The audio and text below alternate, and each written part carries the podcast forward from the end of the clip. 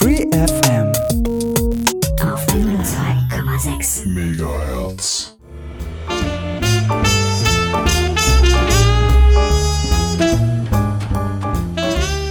Sie hören eine Sondersendung von Radio Free FM in Zusammenarbeit mit der Volkshochschule Ulm und Engagement Global zum Thema Gift und Gene.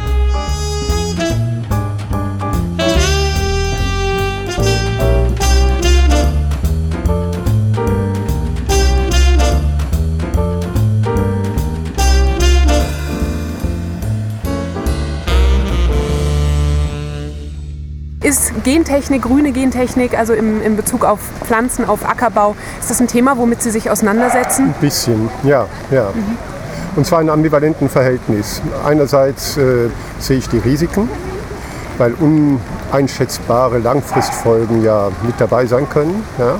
Andererseits sieht man, wenn man die Weltbevölkerung anschaut, Hungerkrisen und so weiter, die Notwendigkeit, dass man äh, da Fortschritte erzielt.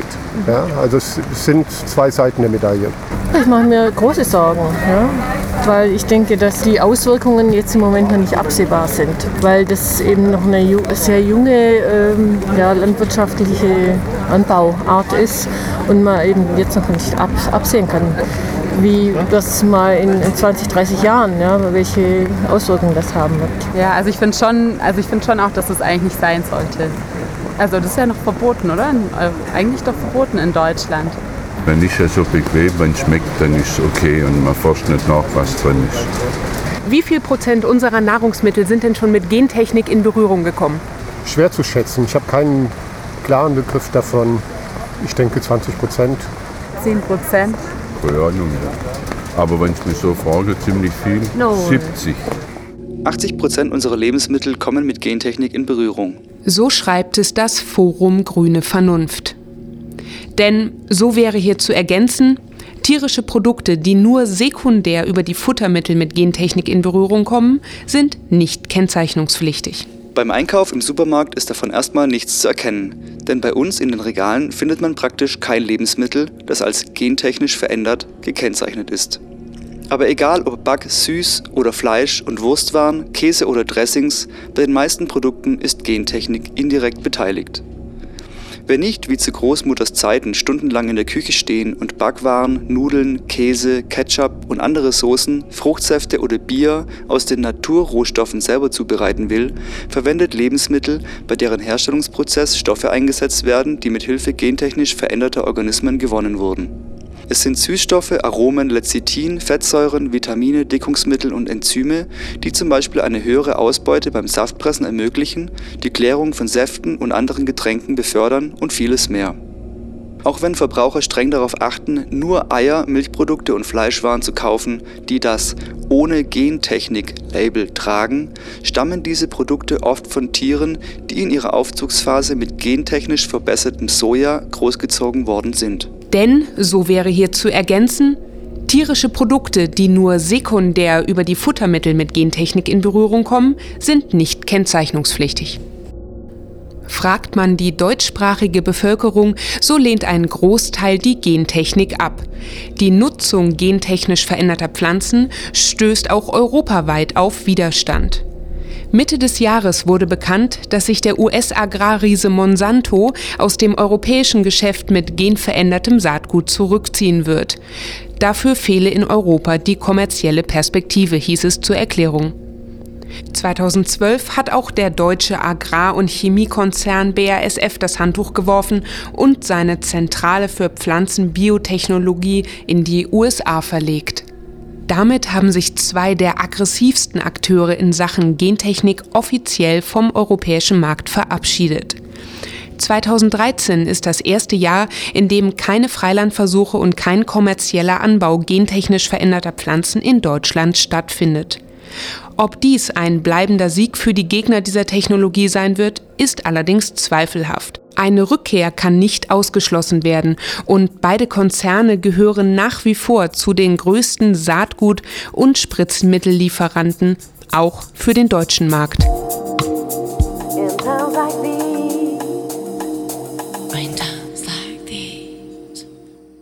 Wie kommen denn die fremden Gene in die Pflanzen? Wissenschaftler haben hierfür einige Werkzeuge entwickelt.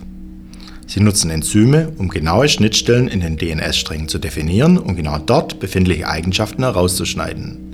So ist es dann möglich, fremde DNA-Stücke mithilfe anderer Enzyme an diesen Schnittstellen anzukleben und die neuen Eigenschaften einzufügen. Weiterhin nutzen die Forscher auch Gentaxis aus Bakterien und Viren, um die fremde DNA in Bakterien oder Pflanzen einzuschleusen.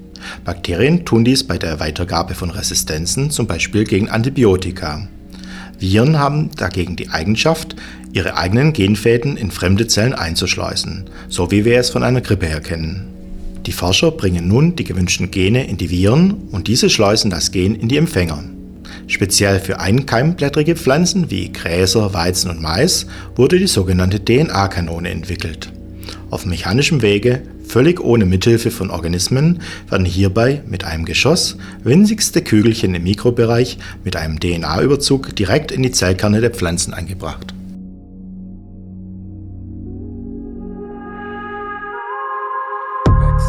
Die Sojabohne ist nicht nur lecker, sondern auch reich an Kalium, Vitamin B1 und Eiweiß. In der asiatischen Küche sind Sojaprodukte wie etwa Tofu seit Jahrhunderten fest verwurzelt, in Europa werden sie besonders für Vegetarier immer attraktiver. Soja ist so toll, dass alleine im Jahr 2012 weltweit 253 Millionen Tonnen davon produziert wurden. Das ist eine ganze Menge. Direkt auf die Teller der Menschen wanderten allerdings nur 2% dieser Produktion. Denn Soja ist auch bei Landwirten und der Industrie sehr beliebt. Und das nicht ohne Grund. In so einer Sojabohne stecken nämlich 20% Öl und 37% Eiweiß. Das Öl wird in der Regel aus der Bohne herausgepresst und für industrielle Zwecke verwendet. Für die Herstellung von Biosprit etwa oder zur Gewinnung von Lebensmittelzusätzen wie dem Emulgator Sojalecithin, der ist in fast allen Schokoladen drin. Aus dem, was nach der Pressung übrig bleibt, wird Tierfutter hergestellt. Der Sojaschrot besteht in diesem Stadium fast zur Hälfte aus Eiweiß. Einen ähnlich hohen Eiweißgehalt hatte nur Tiermehl, aber nach der BSE-Krise vor knapp 15 Jahren fiel diese Alternative als Futtermittel weg. Seitdem ist die Sojaproduktion weltweit um knapp 70 Prozent gestiegen. Sojaschrot wurde zum wichtigsten Futtermittel in der Tiermast. In Deutschland wird inzwischen so viel Soja in heimische Futtertröge geschüttet, dass der Bedarf durch die europäische Sojaproduktion nicht annähernd gedeckt werden kann. 5 Millionen Tonnen Futtersoja importiert Deutschland jedes Jahr. Die größten Sojalieferanten kommen dabei aus Brasilien, Argentinien und den USA. Das Problem dabei ist, in diesen Ländern gelten andere Bestimmungen als in der EU.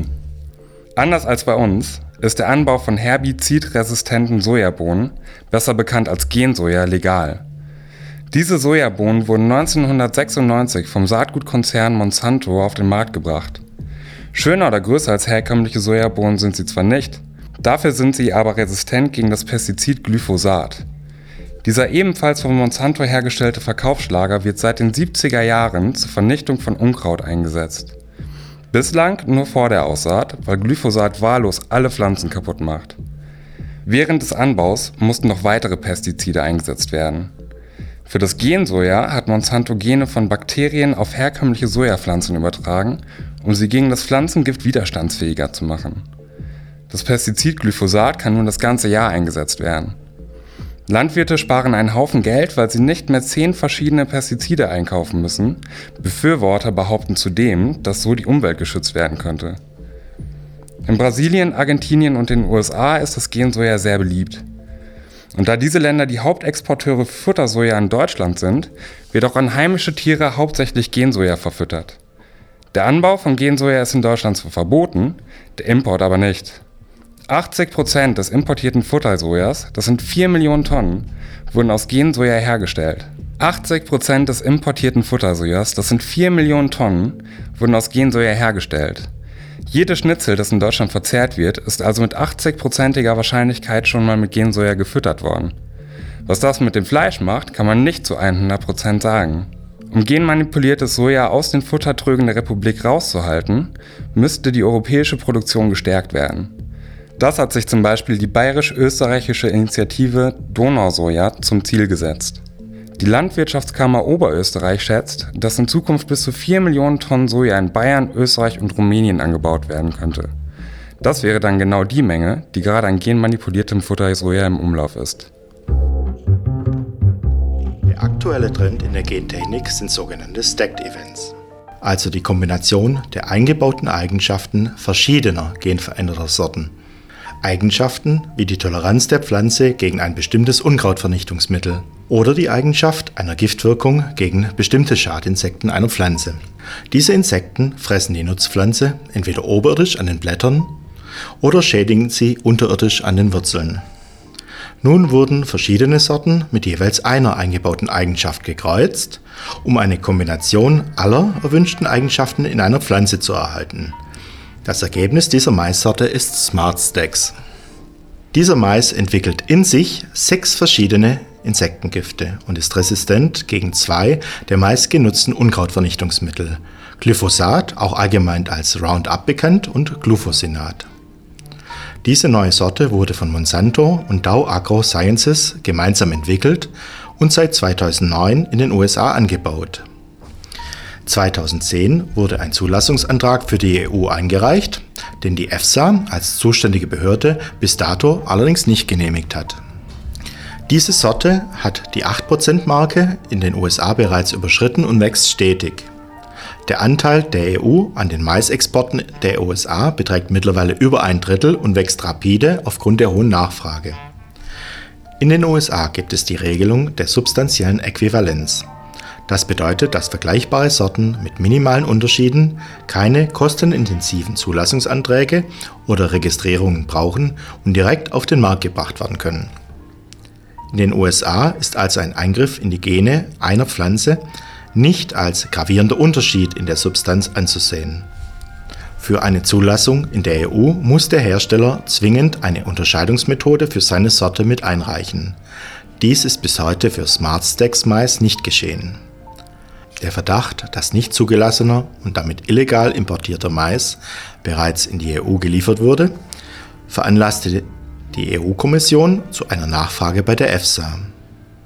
Diese betrachtet sich wiederum als nicht zuständig, da ja keine Unterscheidungsmethodik vom Hersteller mitgeliefert wurde. Fütterungsversuche zum Mastverhalten mit Smart Stacks wurden vom Hersteller gemacht, um die Vorteile für die Abnehmer hervorzuheben. Versuchsreihen für eine Risikobewertung zu den Auswirkungen auf Mensch und Umwelt gibt es dagegen keine. Zum Thema grüne Gentechnik befragten wir Theo Düllmann, einen der Sprecher des Bündnisses für eine gentechnikfreie Region Ulm höhere Widerstandskraft. Die Gentechnik-Befürworter, die haben wirklich gute Argumente, hören sich zumindest erstmal so an, für grüne Gentechnik.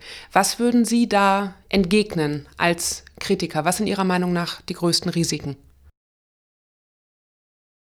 Ist es natürlich sehr verlockend, äh, eine solche Ansprache in der Richtung, äh, es gibt Probleme und wir haben die Lösung. Und das klingt verführerisch und wird auch oft als Heilsversprechen selber in dieser fast religiösen ähm, Form dargeboten. Diese Heilsversprechen sind aber äh, kritisch betrachtet mit hohen Risiken behaftet. Es ist ja nicht von ungefähr, dass im Jahre 2011, im November, das Bundesverfassungsgericht ähm, in einem Urteil äh, die grüne Gentechnik grundsätzlich als Risikotechnologie eingeschätzt hat und darauf verwiesen hat, dass es ja im Grundgesetz eine ganz wichtige Verpflichtung gibt für alle politischen Instanzen im Bund, ähm, die Nachhaltigkeit zu berücksichtigen und deswegen auch bei der grünen Gentechnik mit äußerster Vorsicht zu verfahren. Und jetzt die konkrete Antwort, was sind die Risiken? Ähm, ich will mich auf die wesentlichen beschränken.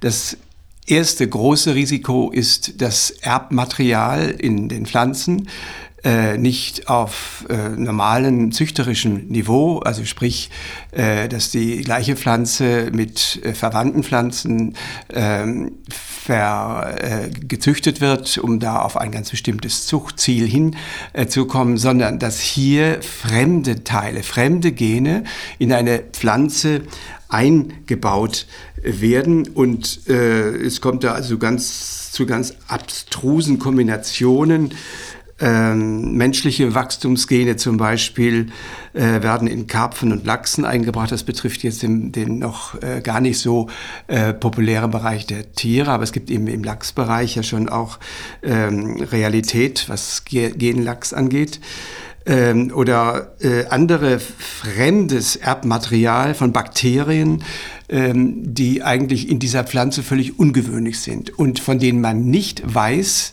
wie die Pflanze auf diese Mixtur, äh, die ja auch mit Giften verbunden ist, also zum Beispiel ähm, es gibt ja grundsätzlich zwei Arten von genetischer Veränderung, aber wenn man jetzt diese Veränderung BT, also mit dem Bacillus thuringiensis meint, dann weiß man nicht, wie dieser Bacillus, der ähm, ein, eigentlich auch sinnvoll in Maßen eingesetzt werden kann, um Insekten äh, schädlich zu wirken, man weiß nicht, wie, der, äh, wie dieses Bacillus wirkt, äh, wenn es 24 Stunden lang auf dem Acker steht und durch Wurzeln und an andere Bereiche in die Umwelt gelangt. Wissen wir einfach nicht, was passiert. Antwort, wir wissen viel zu wenig. Wir wissen zum Beispiel von den Pflanzen selber äh, äh, viel zu wenig. Es ist nur ein Bruchteil der Pflanzengenen eigentlich im Augenblick Stand der Wissenschaft erfasst. Von den anderen äh, genetischen Bereichen der Pflanze wissen wir schlichtweg nichts. Und das ist genau, äh, um wieder auf das Bundesverfassungsgericht zu kommen, der Grund, ähm, die grüne Gentechnik als Risikotechnologie einzuschätzen und äh, auch so zu definieren.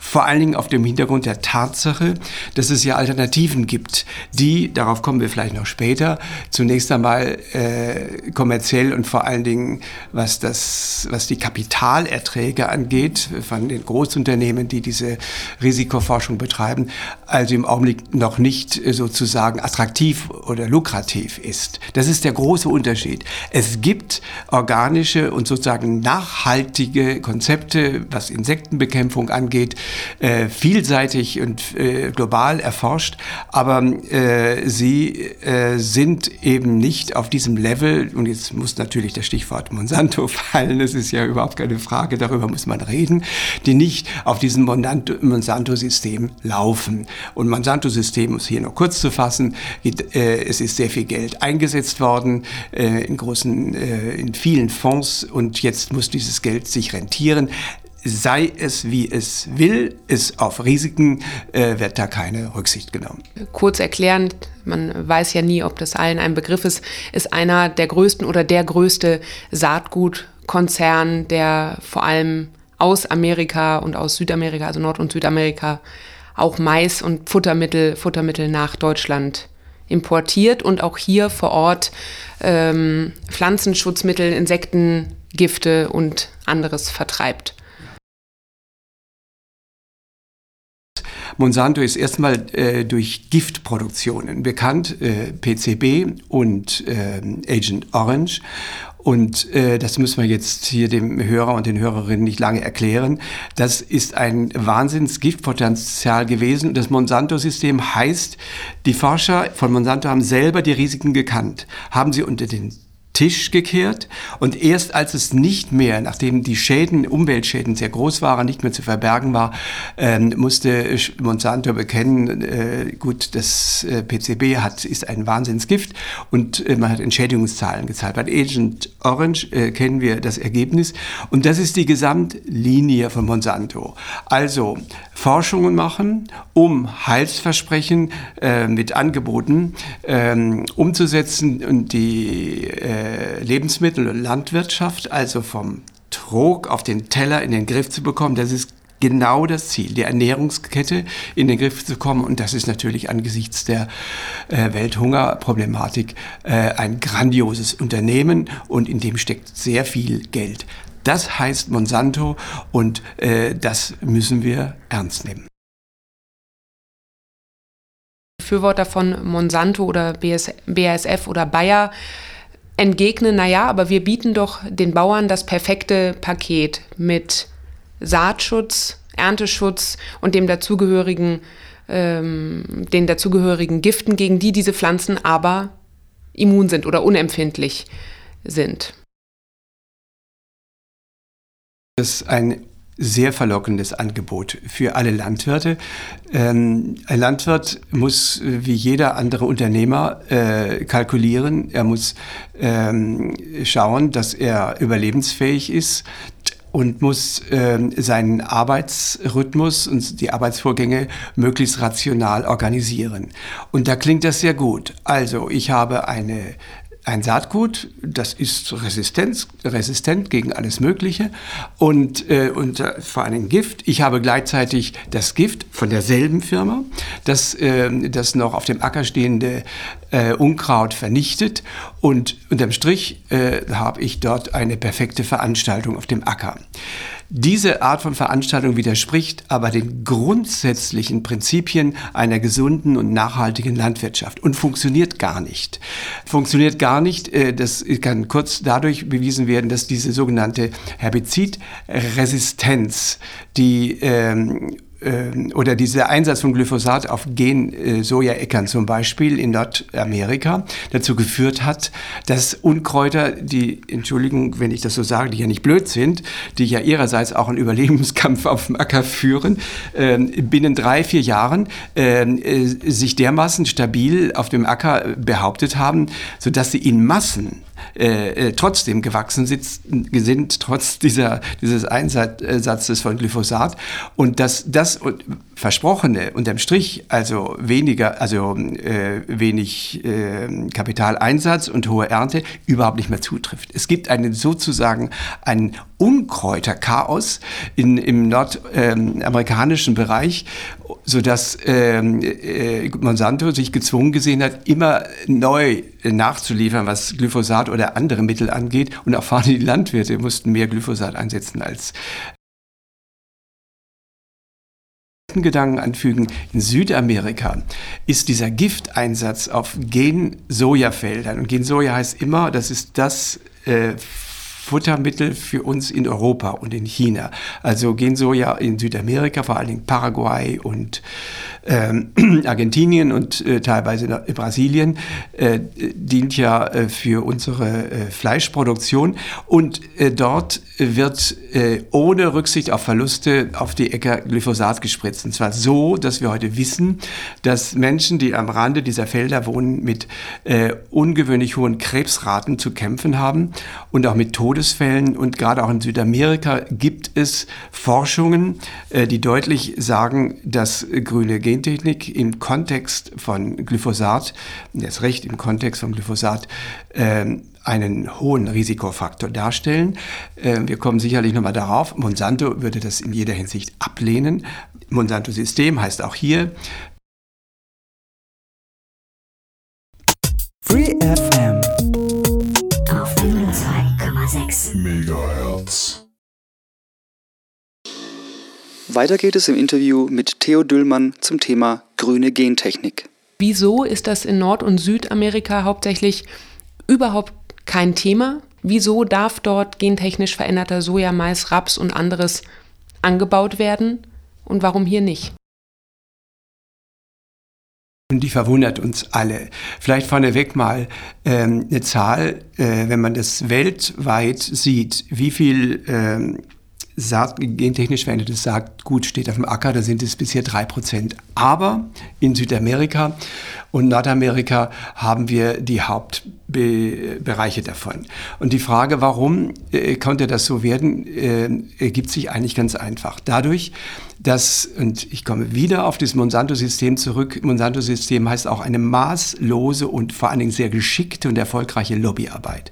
Monsanto ist es in den USA gelungen, 1996 äh, im äh, Verfassungsbereich sozusagen durchzusetzen, das, was man unter Äqui, äh, äh, substanzielle, äh, substanzieller Äquivalenz versteht, dass gentechnisches Saatgut genauso ungefährlich ist wie normales Saatgut.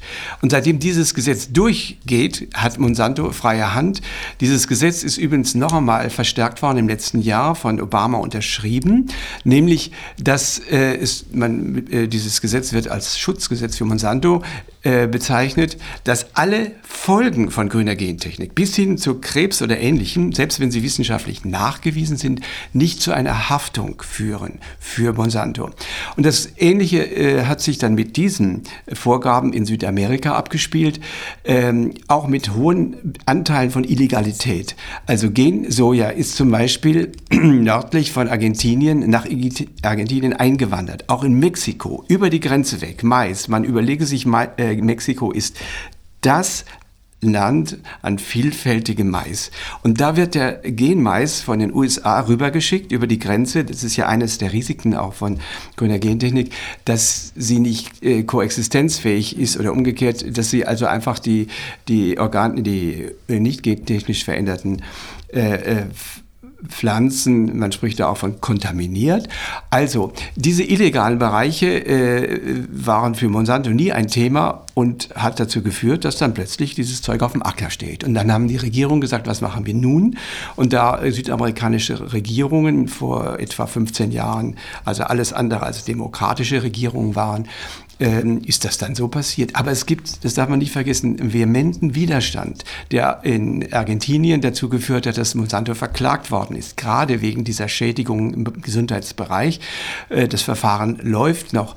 Auch ähm, in Paraguay gibt es ähnliche äh, Verfahren und vor allen Dingen in den USA selber auch. Es gibt in den USA eine ziemlich ähm, aktive Widerstandsbewegung, die zum Beispiel in Staaten wie Florida und Washington verlangt hat, dass äh, ähm, gentechnisch veränderte Lebensmittel auch so gekennzeichnet werden sollen. Und Monsanto hat zum Beispiel in Florida zusammen mit anderen Konzernen 54 Millionen Dollar eingesetzt an Werbemitteln, um zu verhindern, dass es eine Kennzeichnung gibt auch im, sage ich mal, Ursprungsland der Gentechnik.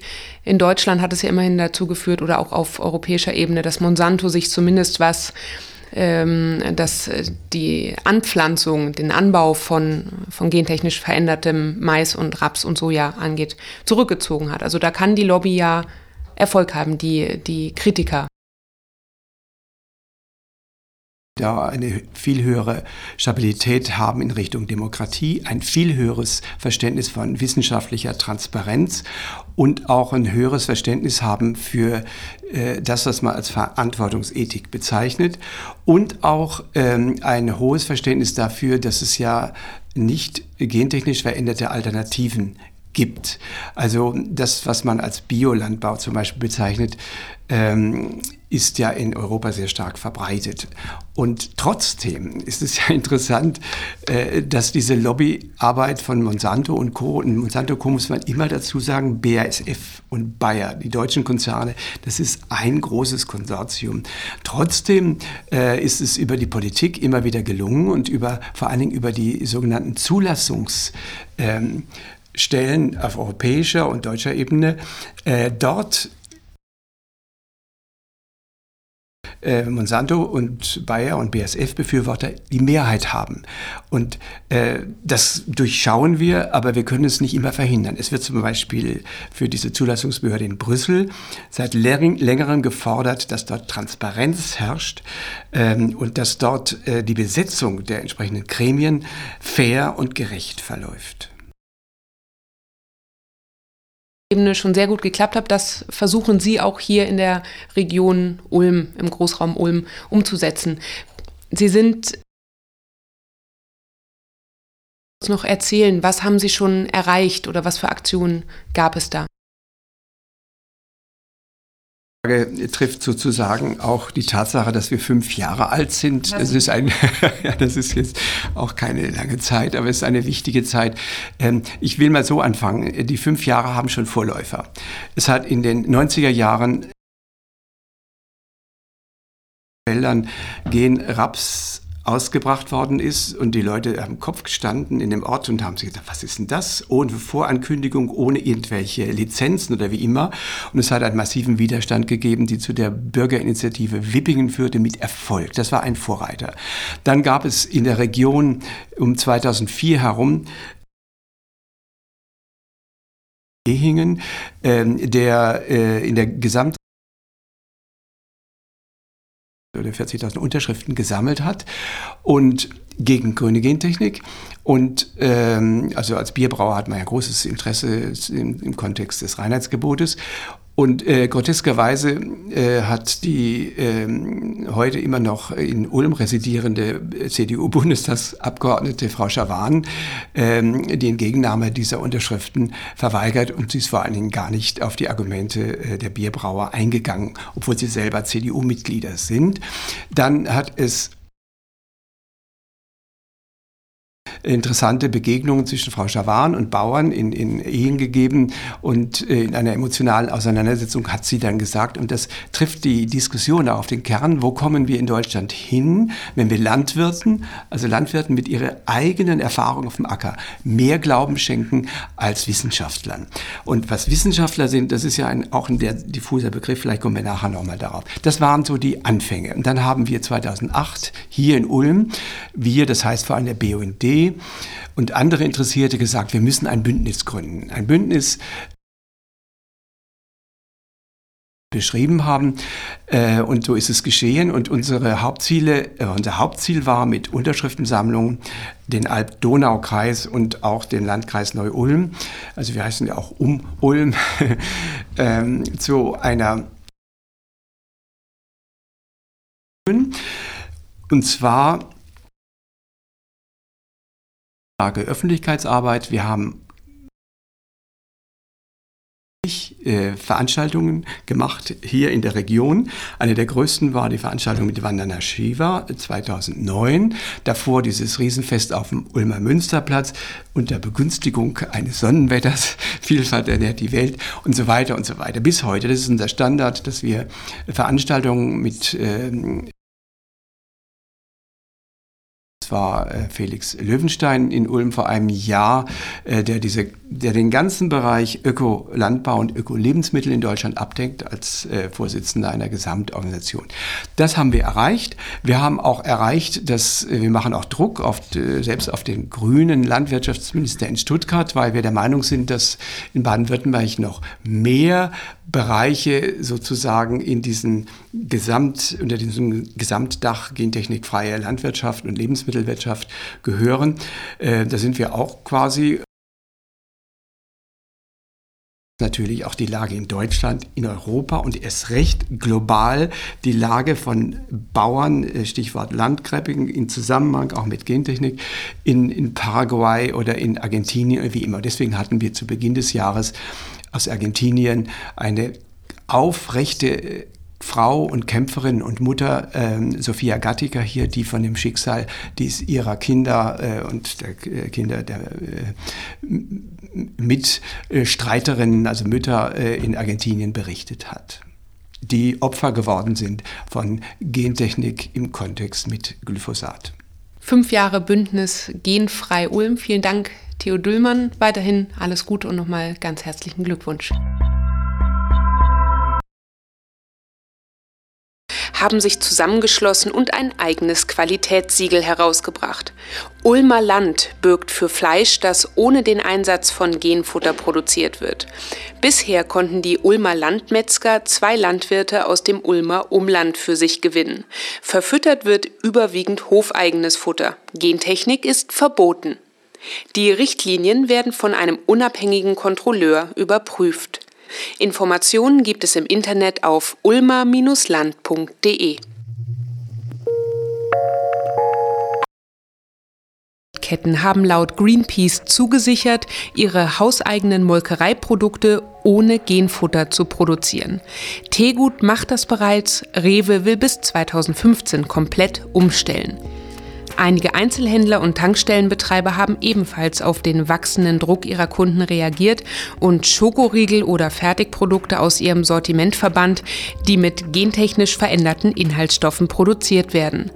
Coop, Netto, Tengelmann oder Real schließen Gentechnik aber auch weiterhin nicht aus. Bereits neun EU-Staaten beteiligen sich an der bayerisch-österreichischen Initiative Donau Soja. Zuletzt unterzeichnete Rumänien die Erklärung, mit der der Abbau von gentechnikfreiem Soja vorangetrieben werden soll. Bereits vor seinem EU-Beitritt hatte das Land Soja auf 170.000 Hektar angebaut. allerdings größtenteils mit gentechnisch verändertem Saatgut.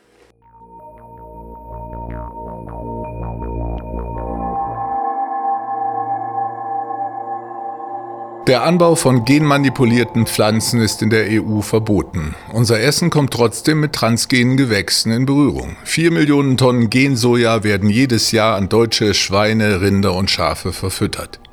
Mehr als 70 Prozent des weltweit angebauten Sojas ist inzwischen Gensoja. Gentechnikgegner weisen darauf hin, dass die genetisch optimierten Pflanzen nicht halten, was die Saatgutindustrie verspricht. Die Böden werden ausgelaugt, Schädlinge passen sich den veränderten Bedingungen inzwischen an. In Deutschland ist die Skepsis gegenüber grüner Gentechnik groß. Und das ist nicht ganz unbegründet. Während jedes Medikament einen Hürdenlauf von Zulassungstests und Risikostudien durchlaufen muss, gibt es für die Auswirkungen der Gentechnik keine einzige Langzeitstudie. Noch in diesem Jahr wird die Europäische Kommission entscheiden, ob der Supermais Smart Stacks als Tierfutter in der EU zugelassen wird. Der Genmais bildet eigenständig sechs verschiedene Insektengifte und ist resistent gegen zwei Pestizide. Ob er tatsächlich gefahrlos in der Landwirtschaft eingesetzt werden kann, darüber geben bislang keine Studien Auskunft. Die Agrarindustrie würde profitieren, der Verbraucherschutz bliebe auf der Strecke.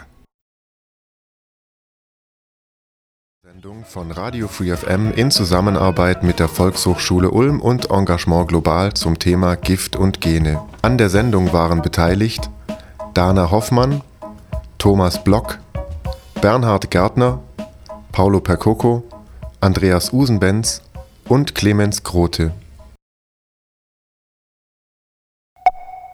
Radio Free FM 100.6